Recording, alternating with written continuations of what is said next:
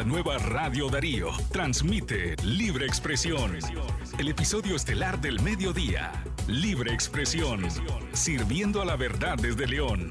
Libre Expresión. Inicia ahora.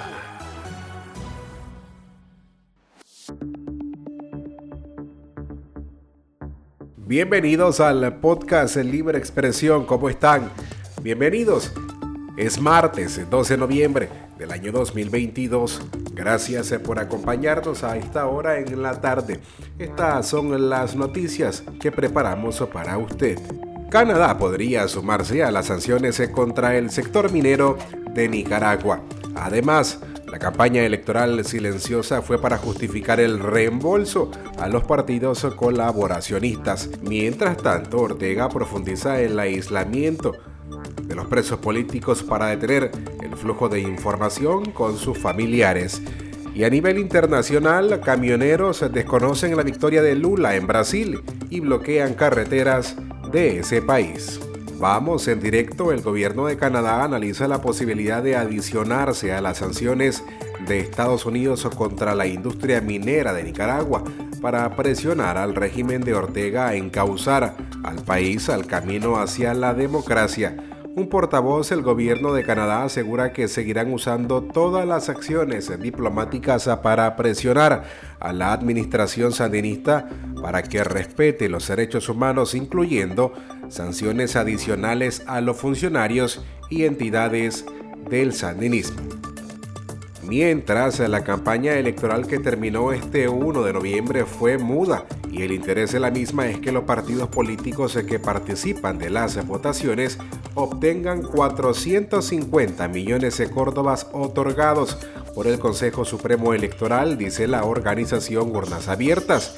La misma expresa mediante un comunicado que las elecciones municipales no tienen competencia electoral ni condiciones, además tienen garantías y tampoco son democráticas. A la vez, Manuel Orozco, director de Diálogo Interamericano, consideró que el régimen de Daniel Ortega podría evadir las sanciones al sector minero nicaragüense, reduciendo su impacto.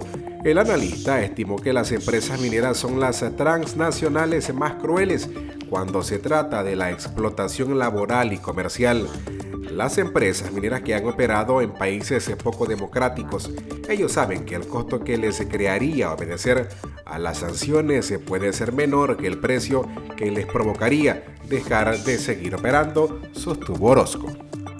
A nivel local, Efraín Antonio Mesa Ruiz, de 30 años, murió este lunes al impactar su vehículo contra un camión en el kilómetro 188 de la carretera León San Isidro en la comarca Las Mangas.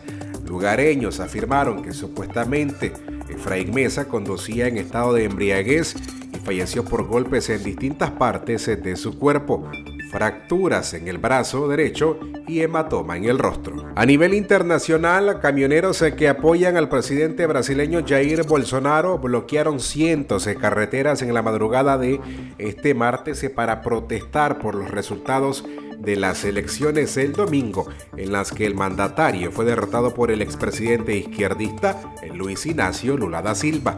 Desde la victoria de Lula el domingo por la noche, muchos camioneros han obstruido el tráfico en zonas de todo el país, alegando que no reconocerán la derrota de Bolsonaro.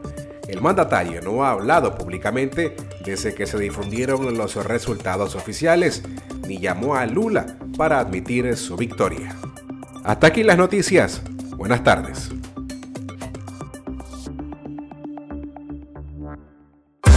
No dejes de informarte con nosotros. Síguenos en las redes sociales y las plataformas de streaming. Encuéntranos en Facebook, Twitter, Instagram, Spotify y Apple Podcasts. Radio Darío, más cerca del nicaragüense.